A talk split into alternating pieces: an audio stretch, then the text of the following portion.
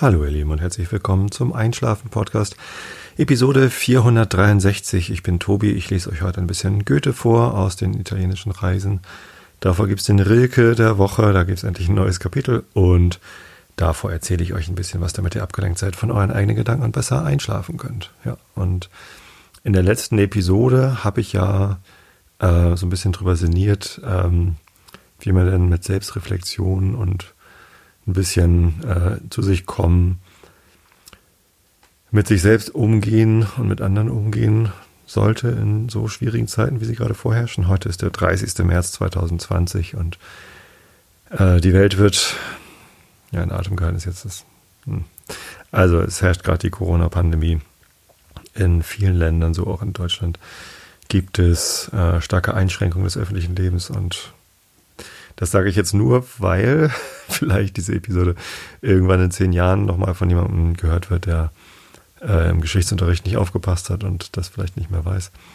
Ähm, alle anderen, die das jetzt zeitnah hören, wissen das natürlich, denn irgendwie sind wir alle betroffen. Ich selbst tatsächlich sehr wenig. Ähm, ich halte mich für äußerst privilegiert dafür, dass ich ähm, ja ein äh, großes Haus habe, jetzt keine Villa oder so, aber wir haben immerhin einen extra Raum, der nicht Schlaf- oder Wohnzimmer ist, sondern so ein Arbeitszimmer, wo ich mich zurückziehen kann, wo ich jetzt auch den Podcast aufnehme. Ähm, das heißt, wir haben reichlich Platz für alle vier Personen, die jetzt hier in diesem Haushalt leben. Wir haben einen großen Garten, äh, in dem man sich draußen beschäftigen kann, wenn das Wetter dann stimmt.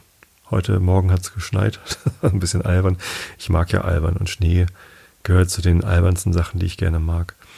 Ähm, leider ist natürlich nichts liegen geblieben, dafür ist dann doch zu warm. Ja, und wir wohnen auf dem Dorf, das heißt, ähm, wir können Spaziergänge machen, ohne besonders viele Menschen zu treffen. Also es ist sehr einfach, hier anderen Leuten aus dem Weg zu gehen. Das heißt, die Kontaktsperre, das Kontaktverbot können wir sehr leicht einhalten. Ich mache sehr viel Sport. Die zwei Stunden Zeit pro Tag, die ich für meinen Pendelweg spare, investiere ich fast eins zu eins in Lauftraining. Nee, ach Quatsch, ich gehe jetzt nicht jeden Tag zwei Stunden laufen, aber ähm, ja, ich mache viel Sport. Ähm, wir haben auch unsere Adobe Pilates Runde. Wir haben einmal die Woche, nee, ja genau, einmal die Woche haben uns im Konferenzraum getroffen zum Pilates. Das haben wir jetzt auf Remote verlegt mit Videokonferenz. Schaltet sich unsere Trainerin dazu. Das ist sehr nett und das haben wir jetzt auch auf zweimal die Woche ausgedehnt. Das äh, tut mir sehr gut. Also ich fühle mich so fit wie äh, lange nicht. Ähm, das ist ganz geil. Genau, das heißt, ähm, mir geht's prächtig. Ich weiß aber und ich sehe, äh, dass es vielen Leuten um mich herum nicht so prächtig geht. Ähm, ich kenne auch immer mehr Leute, die andere Leute kennen, die äh, betroffen sind von der Krankheit. Ich selber kenne noch niemanden, der erkrankt ist. Aber ich denke, das ist äh, nur eine Frage der Zeit. Ja. Ähm, ich möchte mich bedanken für die viele positive Rückmeldungen zur letzten Sendung. Das hat mir sehr gut getan. Mir ist es nämlich nicht leicht gefallen. Also äh, mir ist schon klar, dass das Thema nicht geeignet ist zum Einschlafen, weil es eben viele Sorgen weckt und man sich dann in seinen eigenen Gedanken noch mehr einkreist. Trotzdem muss ich ja irgendwie ein Thema haben und das ist halt das, was mich am meisten beschäftigt hat. Und ähm, es gab dafür sehr viel positive Rückmeldung, was ich da erzählt habe. Das hat mich äh, außerordentlich gefreut. Vielen Dank dafür. Ähm, weil es mir nicht leicht gefallen ist. Also ich habe da Arbeit reingesteckt, äh, wenn auch nur Konzentrationsarbeit, aber ja, ihr kennt das. Und ähm, ja, das hat mich ähm, ganz glücklich gemacht, äh, die letzten zwei Wochen, was da an Feedback kam. Und ein, ein Update noch. Ich habe ja eine Amazon-Wunschliste.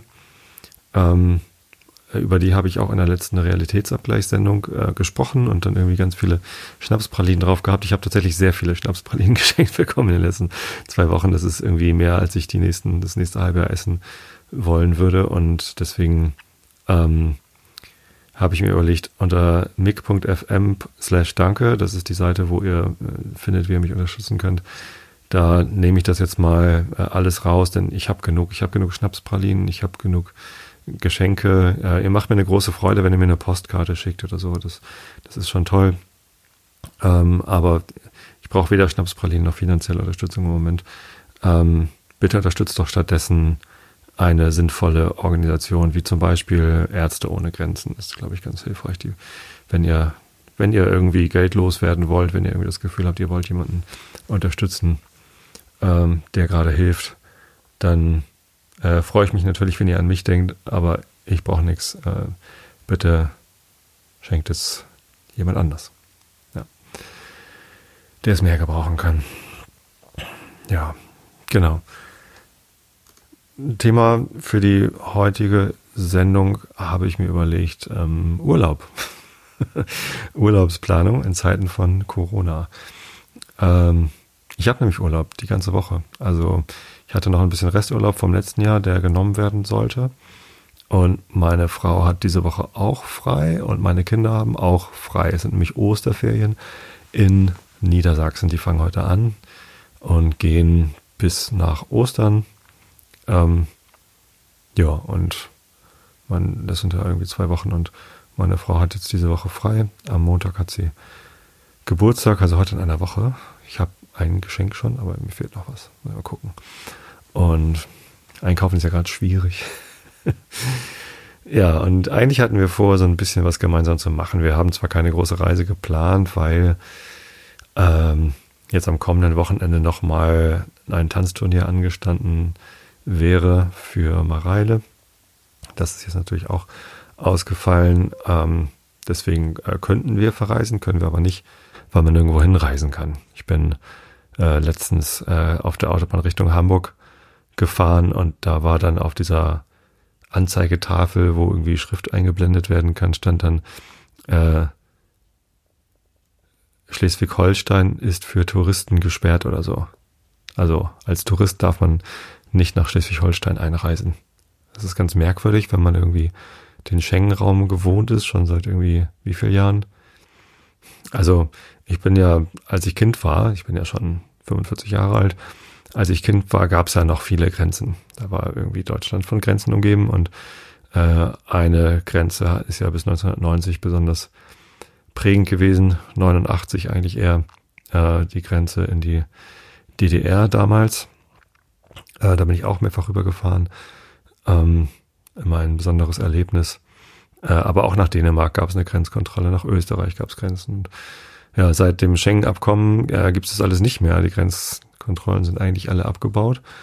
Ähm, ich bin es gewohnt, einfach nach Dänemark fahren zu können. Ich bin es gewohnt, einfach nach Holland fahren zu können, in die Niederlande. Und das äh, nicht nicht nur das geht jetzt gerade nicht mehr, sondern jetzt kann ich nicht mal mehr nach Schleswig-Holstein fahren, um irgendwie an die Ostsee oder an die Nordsee zu kommen. Äh, na gut, Nordsee könnte ich natürlich auch hier in Niedersachsen machen, aber ja, es macht halt einfach im Moment keinen Sinn, irgendwo hinzufahren. Äh, das Kontaktverbot einzuhalten äh, ist natürlich, wenn man eine Reise tut, noch viel schwieriger als wenn man wenn man zu Hause ist. Deswegen gibt's natürlich keine Reise, sondern wir sind hier in unserem äh, schönen Haus, alle vier und ohne was zu tun, denn wir haben alle Urlaub. Also was tun. So, und da, ähm, wie ihr mich kennt, habe ich ja ausreichend viele Hobbys und ausreichend viel zu tun. Langeweile kommt nicht auf. Also bei mir zumindest nicht. Bei meiner Frau auch nicht. Die liest sehr gerne. Auch ausreichend Bücher sind da. Und die Kinder haben elektronische Geräte, wo sie drauf gucken können. Nein, die machen auch viel anderes, aber ja, das ist dann schon hilfreich mit den ganzen Streaming-Diensten, ähm, genügend Entertainment am Start zu haben.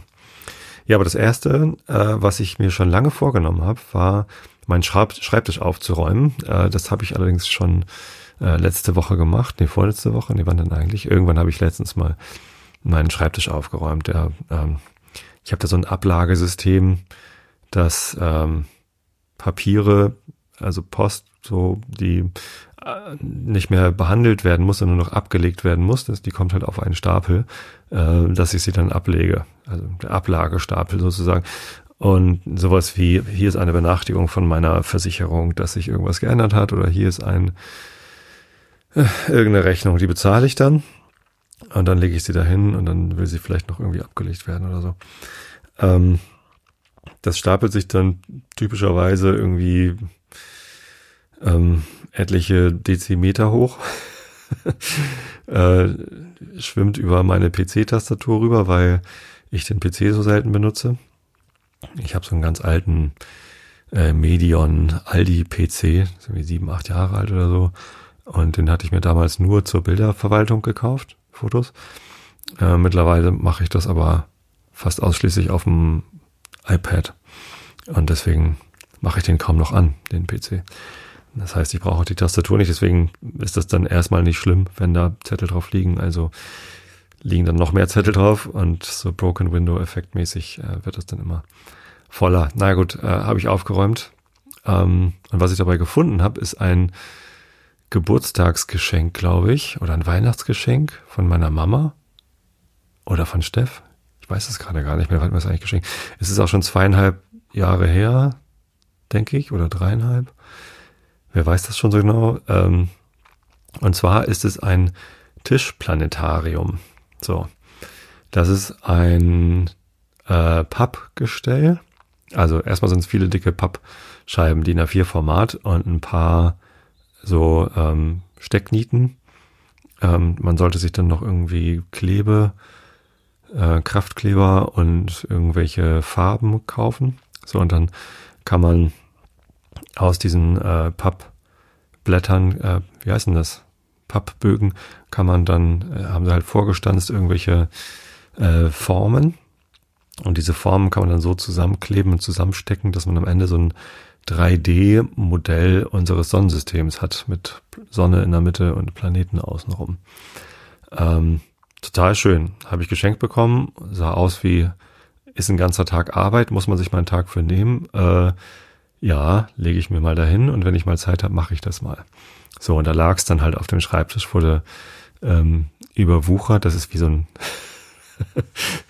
Das klingt jetzt ein bisschen eklig, aber wie so ein, wie so ein Pilz, der darüber wächst. Wachsen, wachsen dann andere Papiere darüber. Weil wenn da erstmal was liegt, legt man was anderes drauf und dann ist es unordentlich.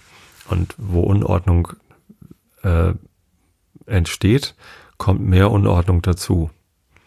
Wenn man nicht Energie reinsteckt. Also dieses Entropieproblem, ne? Also das, das geht dann halt immer so weiter und irgendwann äh, verschwindet es halt. Und ja, es hat mich halt wirklich einen ganzen Tag oder einen halben Tag Schreibtisch aufräumen gekostet, um dieses ähm, Geschenk wiederzufinden. Ich habe mich fast so da gefreut, wie äh, als ich es ursprünglich geschenkt bekommen hat, denn jetzt steht ja die Woche Urlaub an und ich hatte vor, dieses Tischplanetarium aufzubauen. Ich finde, das ist ein schönes Projekt und ich glaube, das mache ich morgen mit Lovis zusammen, mit der jüngeren Tochter. Die hat nämlich für morgen einen displayfreien Tag angeordnet bekommen.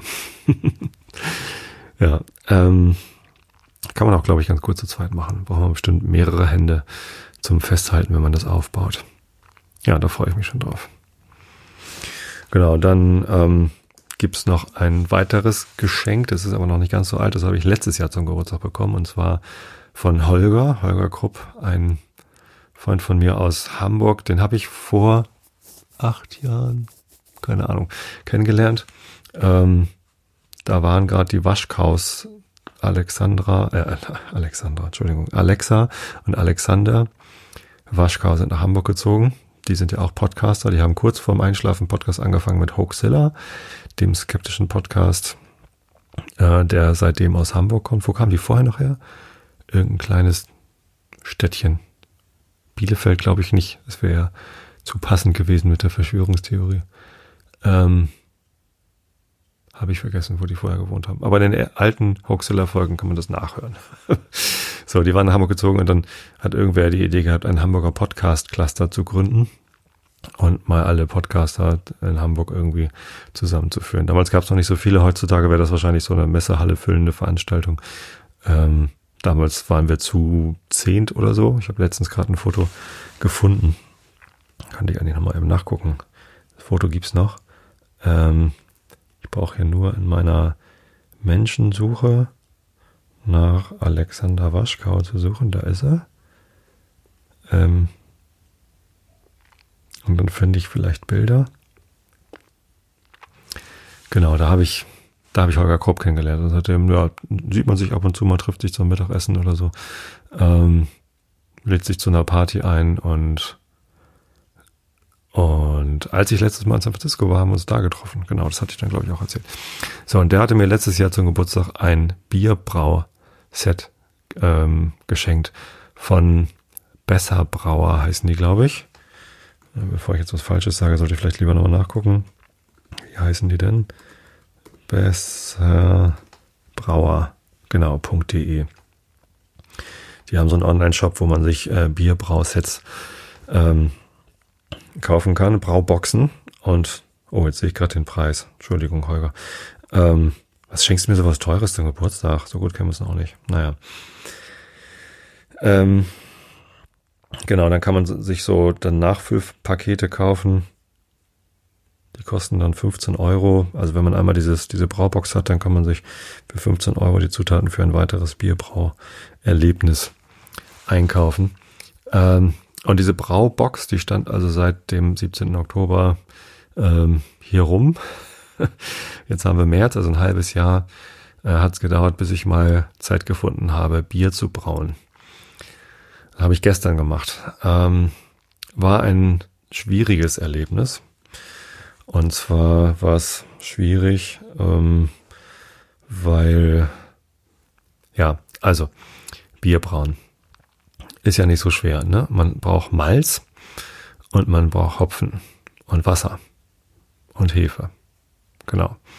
Malz, Hopfen und Hefe war bei diesem Set dabei und ein großes Gärgefäß ähm, und ja, noch so ein bisschen anderes Getüdel mit irgendwie äh, Gärstopfen und Gärspund und, und eine, eine Bierpumpe und so bisschen gelöt, was man irgendwie dann noch braucht.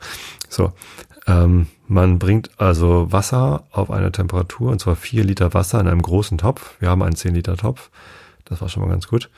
Ähm, auf eine Temperatur von 72 Grad und wirft dann das Malz da rein. Eine abgepackte Tüte Malz. Ähm, und dann riecht's erstmal im ganzen Haus für immer nach äh, Malz äh, und, und so ein bisschen wie, wie Brotbacken, aber ein bisschen süßlicher. So, ähm, dadurch, dass da das Malz reinkommt, senkt sich die Temperatur und dann muss man eine Stunde lang die Temperatur zwischen 65 und 69 Grad halten. So steht's in der Anleitung.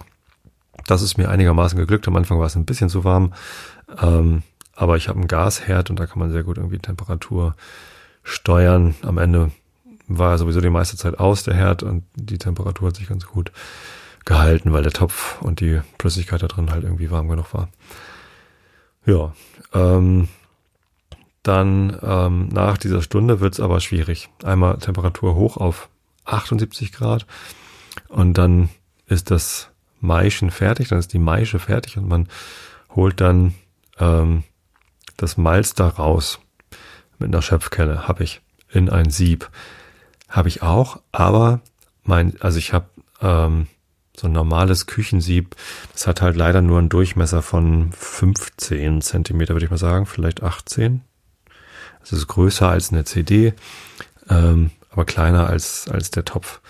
So, und dann gießt man die Flüssigkeit, das ist dann ja, wird dann ja die Würze, äh, die gießt man nochmal durch das, äh, durch das Malz durch, um da den Zucker rauszuwaschen. Ähm, ja, und das ist irgendwie, das ist mir ein bisschen schwer gefallen, weil mein Sieb erstens zu klein war, da hat gar nicht der ganze Treber reingepasst, also das ganze Malz reingepasst. Heißt es eigentlich Malz, sobald es, äh, Treber, sobald es ausgekocht ist oder hinterher, wenn es dann nochmal durchgespült ist, das weiß ich jetzt gar nicht. Also es wird dann irgendwann zum Treber. Also zumindest war das viel zu viel. Also eineinhalb Kilo, nee, 1,2 Kilo Malz irgendwie dabei. Und ähm, ja, da, das, da passt halt nur ein Drittel in dieses Sieb rein. Also habe ich irgendwie ein Drittel ähm, von dem Malz da reingetan, dann Flüssigkeit durch, dann das nächste und dann das nächste, um über aus dem ganzen Malz irgendwie den, den Zucker rauswaschen zu können. So, dann muss man nochmal irgendwie ein paar Liter Wasser, ich glaube drei Liter waren das, irgendwie warm machen und nochmal äh, nachspülen, nachläutern. Der Prozess heißt läutern. Ich war dann hinterher ganz geläutert. Ähm, und, und dann muss man die ganze Würze, die dann entstanden ist, nochmal dadurch, also ein zweites Mal durch die, äh, durch das Malz gießen. Und da habe ich dann ein großes Nudelsieb genommen, hatte ich auf Twitter den Tipp bekommen von einem netten ähm, Twitter-Nutzer. Ich habe den Namen gerade nicht im Kopf. Entschuldigung. Also du weißt ja, wer du bist. Herzlichen Dank. Ähm, nimm doch einfach dein Nudelsieb.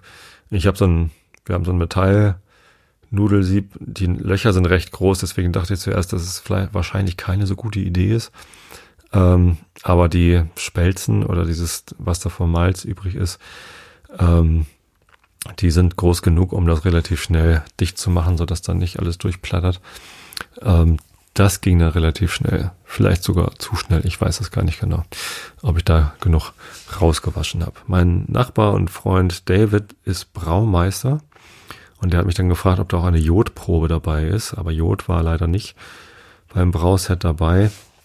Wenn man das ausprobiert, ist es vielleicht ganz günstig, Jod da zu haben. Da kann man dann nämlich prüfen, ob in dem Malz noch Stärke drin ist. Also Jodtest kennt man vielleicht noch aus dem Schulunterricht. Ich kannte das zumindest noch, äh, wenn man eine Kartoffel aufschneidet und Jod drauf äh, tröpfelt oder streicht, dann wird das äh, dunkel lila. Ganz dunkel wird das, glaube ich. Bräunlich lila, keine Ahnung. So, und das äh, ist die Stärke, wenn die Stärke mit Jod reagiert. Soll halt keine Stärke mehr drin sein. Äh, wenn noch Stärke drin ist, hätte man es länger einkochen müssen, glaube ich. Einmeischen. Ähm, ja, konnte ich jetzt nicht machen, aber gut. Ähm, danach wird es aber wieder einfacher. Also dieses Läutern war äußerst schwierig. Ähm, danach wird dann äh, Hopfen reingekocht. Ähm, Holger hatte mir ein IPA-Set geschenkt, was natürlich sehr lecker ist, weil ich sehr gerne IPA trinke. Da war so ein Citra-Hopfen dabei. Der roch schon fantastisch beim Aufmachen der Tüte. Es war so äh, Vakuum eingeschweißt und ach, ganz herrlich. Und den wirft man dann so nach und nach in das, äh, in die kochende Würze. Äh, anscheinend habe ich sogar zu doll gekocht, weil als ich das dann abgesiebt habe in den Gär, in das Gärgefäß, das ich vorher sterilisiert habe, ähm, war da viel zu wenig Flüssigkeit drin. Ähm, und deswegen musste ich das dann mit Leitungswasser auffüllen. Echt schwierige Sache. Und ähm, ich weiß nicht, man kann auch einfach Bier kaufen. Es gibt keine Bierknappheit, obwohl mir David das letztens gesagt hat, er sei beim Schreiber gewesen bei unserem Edeka-Markt im Nachbarort Sprötze und ähm, da hätte es sein Lieblingsbier nicht mehr gegeben. Aber das kann ja immer passieren. Ähm, es ist nicht so schlimm wie bei Klopapier und Nudeln. Und ja, ähm, keine Ahnung, ob das jetzt was geworden ist mit dem Bier. Es steht jetzt in der Gärflasche und gärt vor sich hin. Ich hoffe, die Hefe tut. Genau, äh, 0,3 Gramm äh, Trockenbierhefe waren auch mit dabei. Und ich habe mir sagen lassen, ähm, die Hefe vermehrt sich daher jetzt im Gärgefäß. Äh, und mit der Hefe, die dann da unten drin ist, könnte ich dann auch backen kann ich vielleicht doch endlich wieder Pizza backen, weil im Moment gibt es keine Hefe zu kaufen, weil alle Leute äh, sich mit Hefe eindecken. Klar, wenn man erst irgendwie Mehl kauft, wie blöd, weil man Angst hat, dass die Zombie-Apokalypse kommt und man nie wieder Mehl bekommt. Ähm, und ja, da braucht man natürlich auch Hefe. Deswegen haben wahrscheinlich alle Leute Hefe weggekauft. Ähm, ich finde dieses Hamsterkaufen so extrem albern und es ist, es tut echt weh. So, und wenn man dann sieht, dass mit Verzögerung auch vernünftigere Leute anfangen, Hamsterkäufe zu machen. Also sobald dann ein bisschen Klopapier da ist, haben es dann halt die nächsten Leute Klopapier, weil sie halt merken, ah, es gibt halt wirklich eine Knappheit.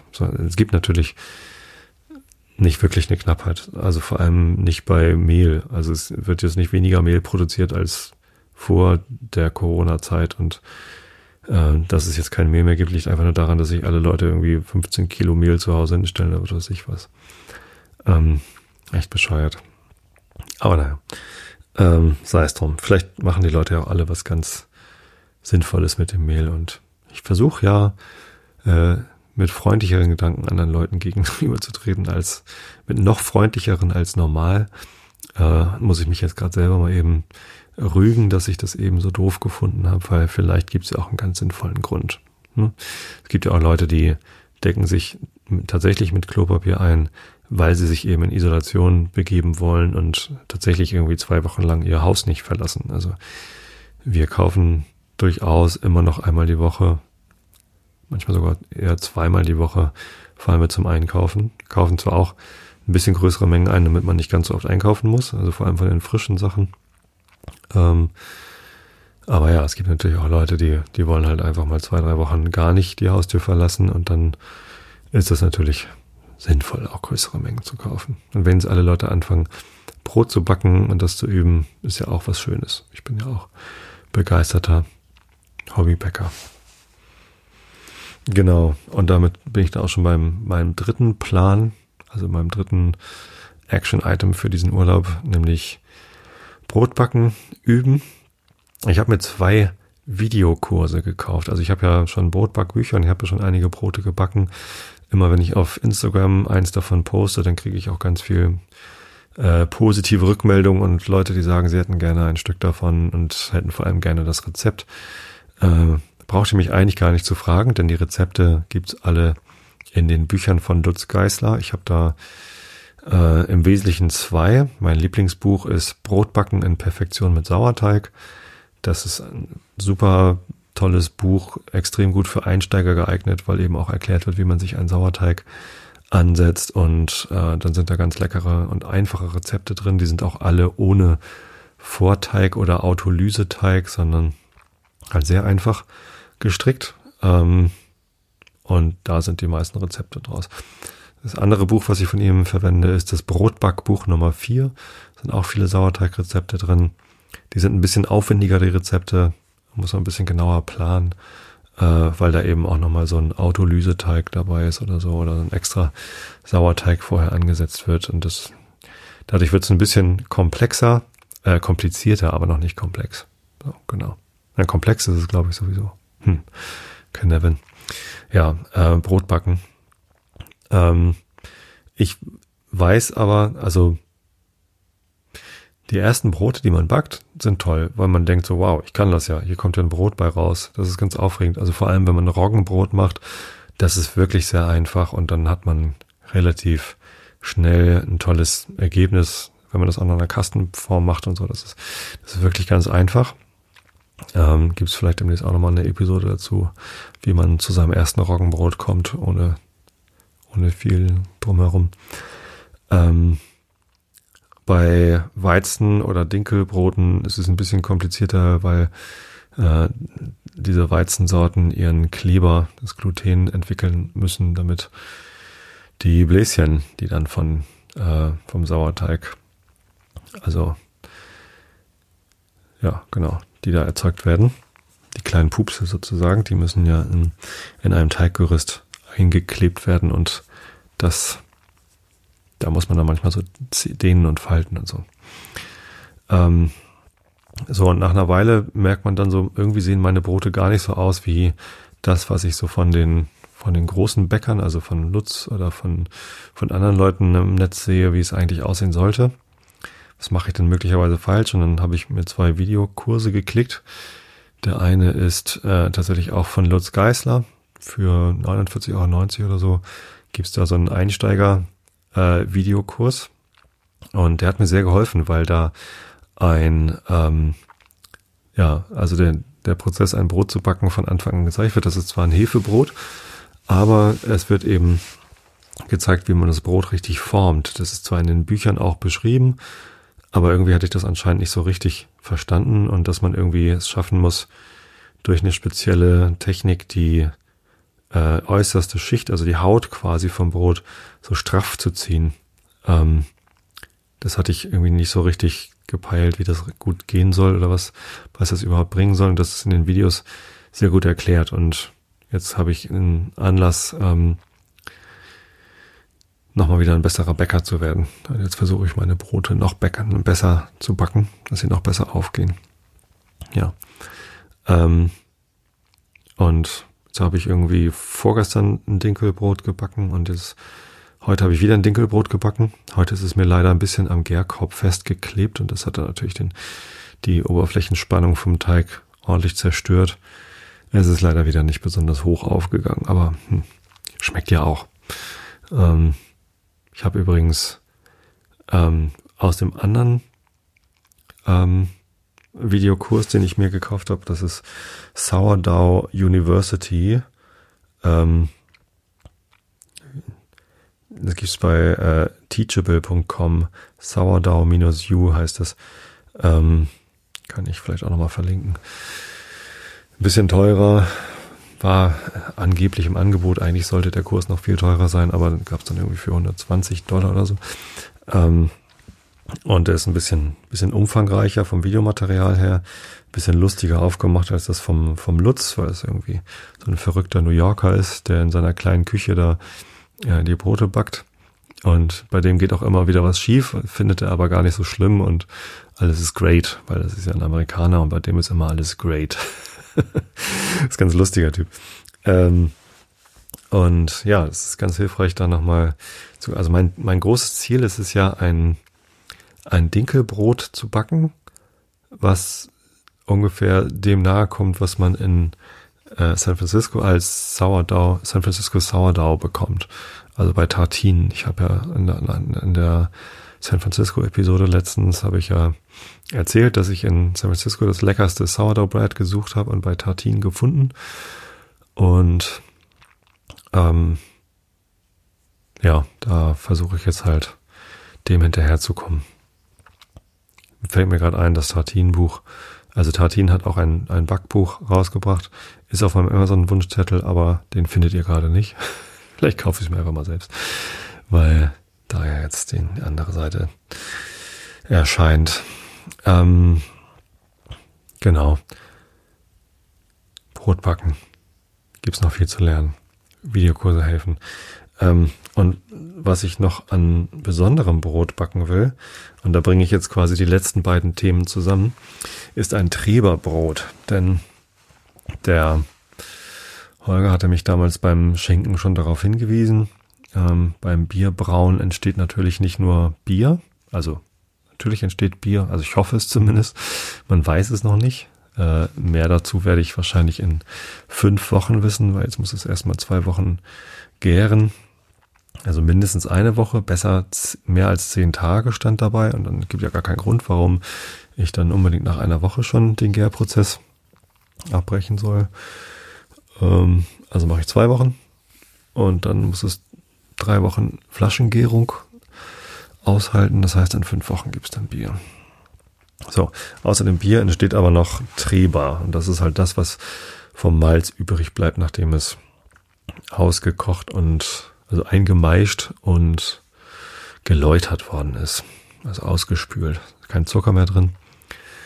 Ja, ähm, da ist mir letztens, da haben wir ein Konzert gespielt, Tobian, also Christian und ich, haben ein Konzert gespielt in der Wildwuchsbrauerei. Das war auf dem Weihnachtsmarkt und das war ein ganz schöner Weihnachtsmarkt, weil das ein ganz kleiner Markt war. Ich mag Weihnachtsmärkte ehrlich gesagt gar nicht so gern, weil es meistens drängelig ist und ganz viele Leute ganz viel zu viel Glühwein trinken und es ist mir immer zu rummelig und zu laut und eng und das mag ich nicht so. Ähm, und auf dem Weihnachtsmarkt war es aber nett. Da war irgendwie genügend Platz, äh, ein paar nette Leute, ein paar sehr schöne Stände, so Handwerkskunst, hatte ich glaube ich auch davon erzählt.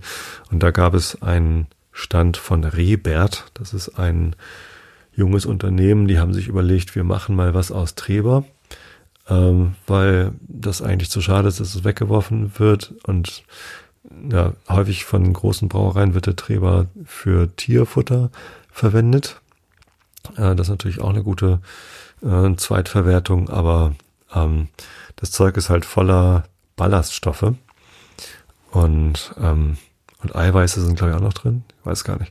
Zumindest, also im Wesentlichen die Ballaststoffe sind sehr wert, wertvoll und ähm, die haben daraus Müsli-Riegel entwickelt. Und dann gab es da eine, ähm, eine Verkostung irgendwie da auf dem Weihnachtsmarkt und das fand ich ganz lecker. Und dann habe ich ähm, die in ihrem da haben sie so ein Crowdfunding gemacht und da hatte ich dann auch eine Packung Rebert Treber Müsli-Riegel bestellt und die sind echt ganz lecker. Also schmeckt halt tatsächlich so ein bisschen so nach, nach Bier Überresten. Also schmeckt nicht nach Bier, sondern halt nach, nach so Malz. Ja, also wie Treber halt. Also ich habe mal in Hamburg gewohnt, in Altena Nord, ziemlich direkt neben der Holzenbrauerei. Und wenn der Wind ungünstig stand, dann roch das halt auch bei uns in der Wohnung nach äh, Bier brauen, also nach diesem süßlichen Brotgeruch. Deswegen habe ich mich gestern hier zu Hause auch so ein bisschen gefühlt wie vor, wann bin ich denn da hingezogen? 1995. Äh, 25 Jahre ist es her. Oh Gott. Ich bin so alt. Ähm, genau. Ähm, ja, also schon, da haben sie halt mit ein bisschen Honig das verklebt und mit Nüssen angereichert oder mit Schokolade und das sind echt ganz leckere Riegel, die man so statt einem Snickers oder so essen kann. Deutlich gesünder als selbiger. Ähm, so, und äh, aus dem Treber kann man noch mehr machen. Zum Beispiel kann man daraus Brot backen. Natürlich. Ja, also nicht aus dem Treber allein, aber Treber ist eine ziemlich coole Zutat. Äh, man kann ja auch aus Schrot Brot machen. Das ist sogar eins meiner, meiner liebsten Brote, Schrotbrot. Ähm, also wenn Roggen, dann gerne Schrotbrot, weil das extrem saftig und, und toll ist. Sehr gehaltvoll schmeckt. Und wenn man davon zwei Scheiben gegessen hat, ist man auch pappsatt. Ähm, ja, und dann habe ich mal geguckt, äh, Hefe habe ich im Moment nicht. Also frische Hefe äh, kann man im Moment auch nicht kaufen. Also musste ich ein Treberrezept finden, was äh, Treberbrotrezept, was ohne Hefe funktioniert. Und eins habe ich gefunden, natürlich bei Lutz Geister im Blog. Der hat da ein, eine wahnsinnig große Rezeptbibliothek auch veröffentlicht. Die ist auch frei zugänglich. Ähm, und das ist dann das A, A-Hauser Abacher, nee, wie heißt das? Können wir eben nachgucken. Ist hier noch dem Aarauer. Genau, da hat er einen Workshop gemacht in Aarau in der Schweiz. Und eine Teilnehmerin des Workshops hat Treber mitgebracht und dann haben sie ein Treberbrot gemacht und das Aarauer Treberbrot genannt. Ein ganz interessantes Brot, relativ kompliziert, weil man einen Weizensauerteig und einen Roggensauerteig ansetzen muss und einen Autolyseteig. Und dann erst im Hauptteig dann den Treber ähm, dazu gibt. Ja, die beiden Leibe, ähm, also das Rezept ist für zwei Brotleibe, die sind jetzt gerade in ihren äh, Gärkörbchen bei mir im Kühlschrank und morgen wird dann Treberbrot gebacken. Da bin ich schon ganz gespannt. Außerdem gibt's bei den Besserbrauern, also da, wo man das Set bekommt, auch noch Treberrezepte. Da haben wir uns Falafel ausgesucht. Ähm, also gibt es die nächsten Tage nochmal Treber Falafel zu essen. Ja. Freue ich mich drauf. Das wird bestimmt ganz gut. Trotzdem habe ich noch jede Menge Treber übrig. Ähm, könnte man einfrieren oder ich gebe es einfach David, der wohnt ja hier in der Nachbarschaft, der hat Hühner.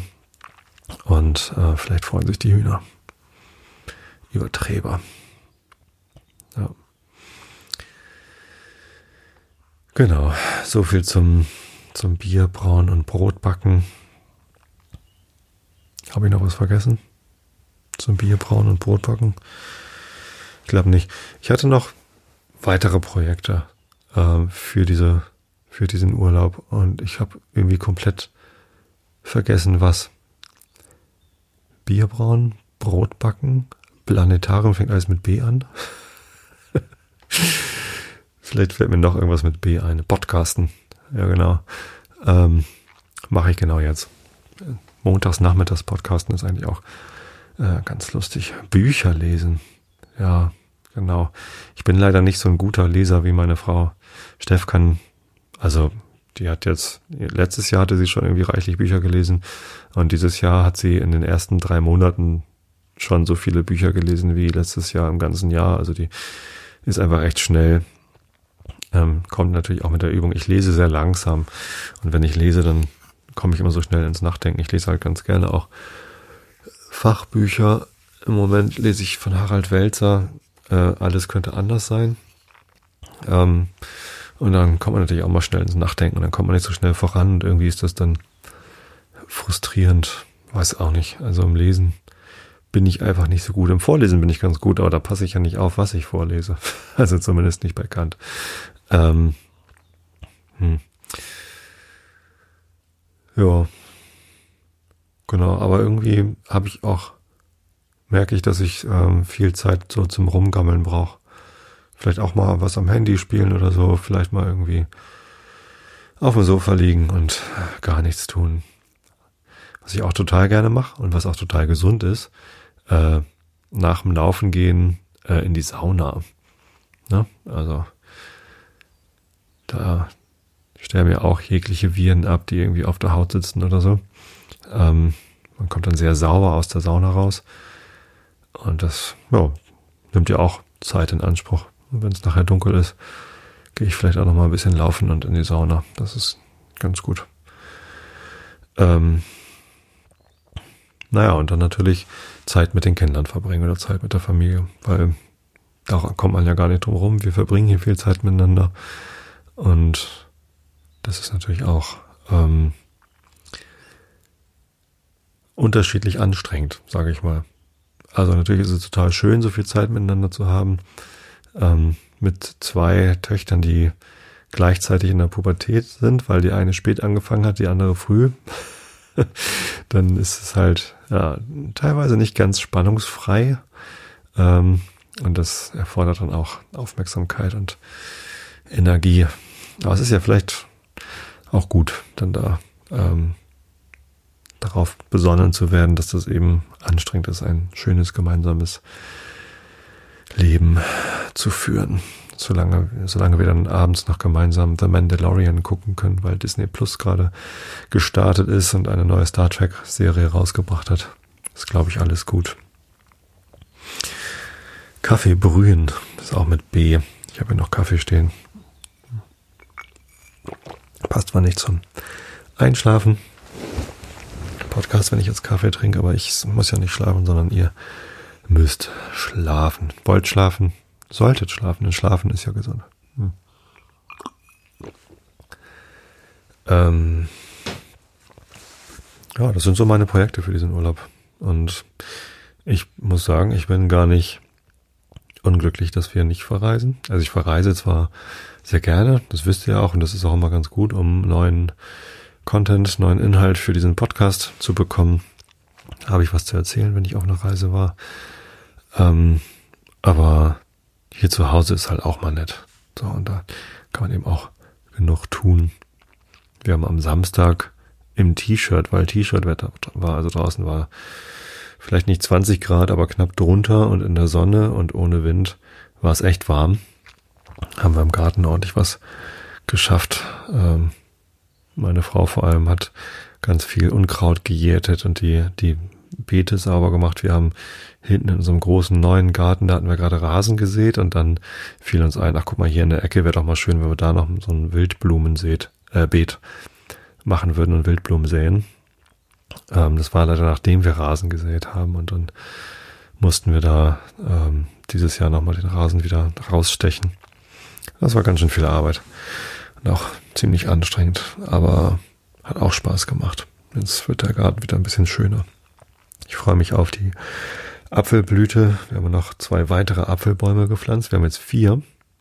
Im Wesentlichen, weil die ersten beiden nicht so besonders viel tragen. Ich glaube, der erste, den wir damals Wobei der erste, den wir gepflanzt haben, der ist gar nichts geworden. Den habe ich dann irgendwann ersetzt und einen zweiten daneben gesetzt, weil vielleicht doch nicht der richtige Besamer in der, in der Nähe ist. Apfelbäume befruchten sich ja nicht selbst, sondern die müssen mit einer kompatiblen anderen Sorte befruchtet werden, äh, die dann in der Nähe stehen und die Bienchen besorgen dann den Rest. Ähm, Leider haben diese beiden Bäume, die da jetzt standen, auch noch nicht so richtig dolle getragen. Ähm, jetzt haben wir noch zwei, die untereinander kompatibel sind, vielleicht den anderen beiden auch nochmal helfen. Und irgendwann haben wir wahrscheinlich viel zu viele Äpfel, aber dann kann man Apfelmus machen. Wieder was mit Kochen. Oder Apfelkuchen backen. Wieder was mit Backen. Ähm, haben auch letztens Apfelkuchen gebacken, aber nicht mit eigenen Äpfeln, sondern mit eingekauften. Das schmeckt ja auch gut.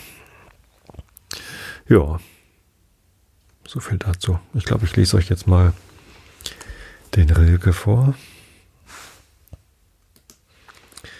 Bei Rainer Maria Rilke sind wir immer noch im Stundenbuch, aber immerhin im dritten Buch angekommen. Das heißt, drittes Buch, das Buch von der Armut und vom Tode. 1903 steht an Klammern. Ist das eine Jahresangabe? Ich weiß es nicht. Vielleicht, dass ich durch schwere Berge gehe, in harten Adern, wie ein Erz allein, und ich bin so tief, dass ich kein Ende sehe und keine Ferne. Alles wurde näher und alle Nähe wurde Stein. Ich bin ja noch kein Wissender im Wehe, so macht mich dieses große Dunkel klein. Bist du es aber, mach dich schwer, brich ein, dass deine Hand, ganze Hand an mir geschehe und ich an dir mit meinem ganzen Schreien. Du Berg, der blieb da, die Gebirge kamen, Hang ohne Hütten, Gipfel ohne Namen, ewiger Schnee, in dem die Sterne lahmen, und Träger jener Tale der Zyklamen, aus denen aller Duft der Erde geht. Du, aller Berge Mund und Minarett, von dem noch nie der Abendruf erschallte.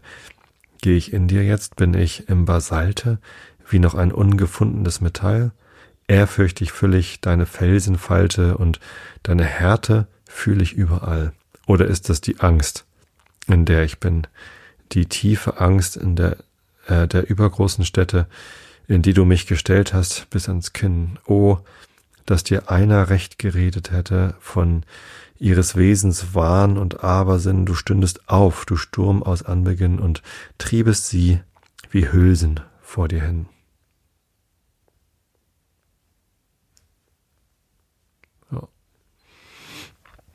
So viel zum Herrn Rilke. Und wenn ich schon nicht selbst auf Reisen gehen kann, dann halt wenigstens Herr Goethe. ähm, italienische Reise von Goethe, wie heißt er nochmal mit Vornamen? Johann Wolfgang. Nee, das ist Mozart. Nee, der heißt Wolfgang Amadeus. Johann Wolfgang ist schon richtig. wie auch immer, ist auch egal. Dem Goethe. Ähm, da sind wir am 6. September angekommen. München, den 6. September. Augen zu und zugehört. Den 5. September, halb ein Uhr Mittag, reiste ich von Regensburg ab. Bei Aabach ist eine schöne Gegend, wo die Donau sich an Kalkfelsen bricht bis gegen Saale. Es ist der Kalk wie der bei Osterode am Harz, dicht, aber im Ganzen löchrig.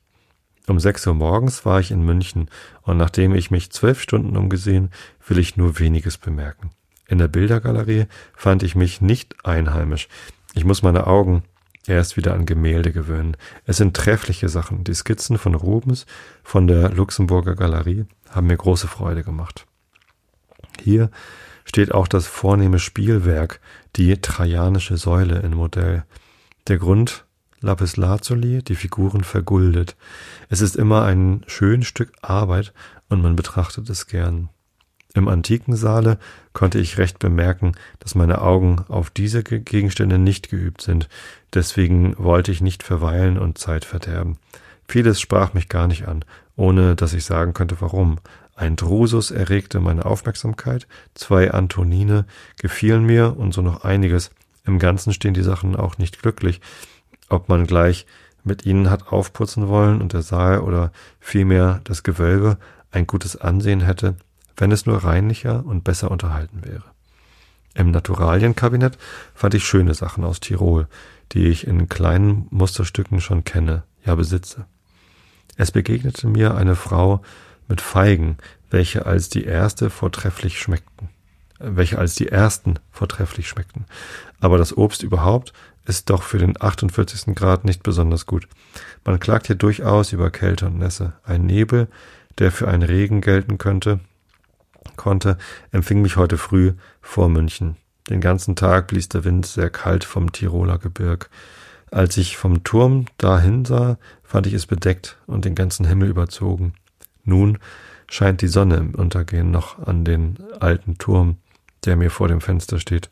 Verzeihung, dass ich so sehr auf Wind und Wetter acht habe. Der Reisende zu Lande, fast so sehr als der Schiffer, hängt von beiden ab. Und es wäre ein Jammer, wenn mein Herbst in fremden Landen so wenig begünstigt sein sollte als der Sommer zu Hause. Nun soll es gerade auf Innsbruck. Was lasse ich nicht alles rechts und links liegen, um den einen Gedanken auszuführen, der fast zu alt in meiner Seele geworden ist.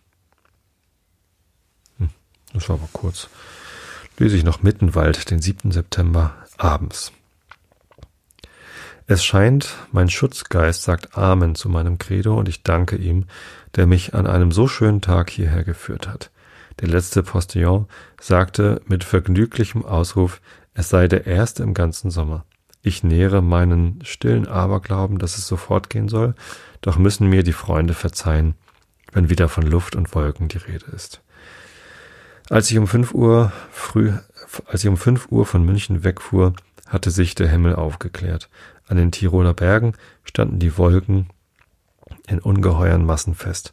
Die Streifen der unteren Regionen bewegten sich auch nicht.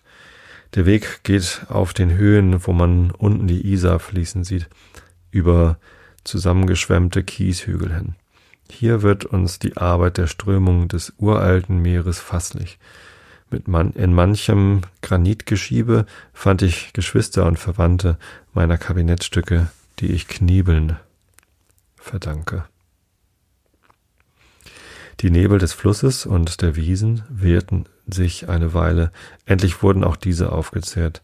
Zwischen gedachten Kieshügeln, die man sich mehrere Stunden weit und breit denken muss, das schönste, fruchtbarste Erdreich wie im Tale des Regenflusses. Nun muss man wieder an die Isar und sieht einen Durchschnitt und Abhang der Kieshügel wohl 150 Fuß hoch. Ich gelangte nach Wolfratshausen und erreichte den 48. Grad. Die Sonne brannte heftig, niemand traut dem schönen Wetter, man schreit über das Böse des ver vergehenden Jahres, man jammert, dass der große Gott gar keine Anstalt machen will. Nun ging mir eine neue Welt auf. Ich näherte mich den Gebirgen, die sich nach und nach entwickelten. Benedikt Beuern liegt köstlich und überrascht beim ersten Anblick. In einer fruchtbaren Fläche ein lang und breites weißes Gebäude und ein breiter hoher Felsrücken dahinter. Nun geht es hinauf zum Kochelsee, noch höher ins Gebirge zum Weichensee. Hier begrüßte ich die ersten beschneiten Gipfel, und auf meine Verwunderung, schon so nahe bei den Schneebergen zu sein, vernahm ich, dass es gestern in dieser Gegend gedonnert, geblitzt und auf den Bergen geschneit habe. Aus diesen Meteoren wollte man Hoffnung zu besserem Wetter schöpfen und aus dem ersten Schnee eine Umwandlung der Atmosphäre vermuten. Die Felsklippen, die mich umgeben, sind alle Kalk, von dem ältesten, der noch keine Versteinerungen enthält. Diese Kalkgebirge gehen in ungeheuren, ununterbrochenen Reihen von Dalmatien bis an den St. Gotthard und weiter fort. Hacke, wahrscheinlich ein französischer Name, H-A-C-Q-U-E-T, Hacke, hat einen, vielleicht auch ein Spanier, ne? Dann ist das T nicht stumm großen Teil der Kette bereist. Sie lehnen sich an das quarz- und tonreiche Urgebirge. Nach Walchensee gelangte ich um halb fünf. Etwa eine Stunde von dem Ort, von dem Ort begegnete mir ein artiges Abenteuer. Ein Hafner mit seiner Tochter, einem Mädchen von elf Jahren, gingen vor mir her und baten mich, das Kind einzunehmen.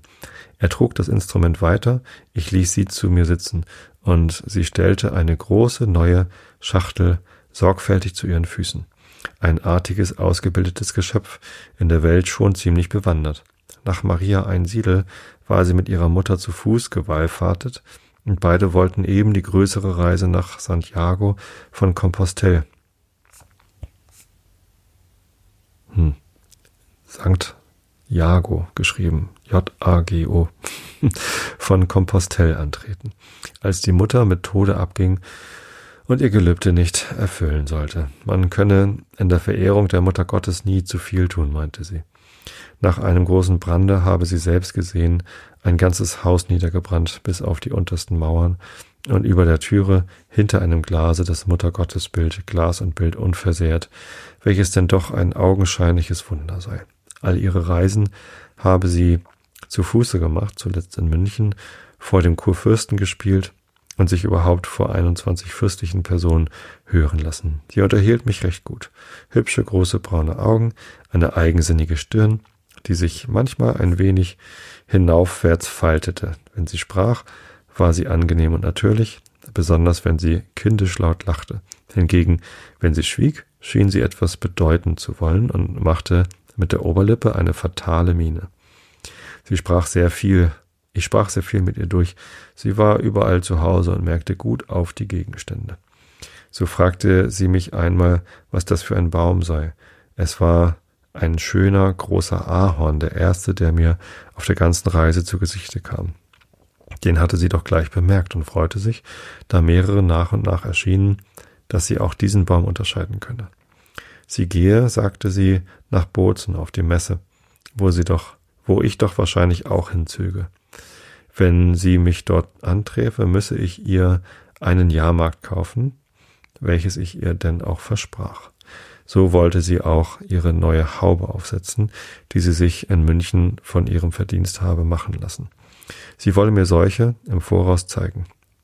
Nun öffnete, eröffnete sie die Schachtel, und ich musste mich des reich gestickten und wohlbebänderten Kopfschmucks mit ihr erfreuen. Über eine andere Voraussicht vergnügten wir uns gleichfalls zusammen. Sie versicherte nämlich, dass es gut Wetter gäbe. Sie trügen ihren Barometer mit sich, und das sei die Harfe. Wenn sich der Diskant hinaufstimme, so gäbe es gutes Wetter, und das habe er heute getan. Ich ergriff das um und wir schieden im besten Humor in der Hoffnung eines baldigen Wiedersehens. Und das ist doch eine schöne Idee, dass man ähm, eine Harfe als Barometer benutzen kann. Heutzutage wahrscheinlich nicht mehr äh, so einfach, weil die Harfe immer schön im wohltemperierten Wohnzimmer liegt. Nun gut, ähm, so viel zu dieser Episode 463. Ich hoffe, dass es euch allen gut geht. Ähm, ich sehe gerade, dass ich mal wieder nicht geschafft habe, die Kapitelmarken richtig zu setzen. Ich suche sie euch dann raus. Ähm, das ist aber mein Problem, soll nicht euer sein. Ich hoffe, ihr findet genügend Schlaf, auch in schwierigen Zeiten. Lasst es euch gut gehen, bleibt gesund, schlaft gut. Ich hab euch alle lieb.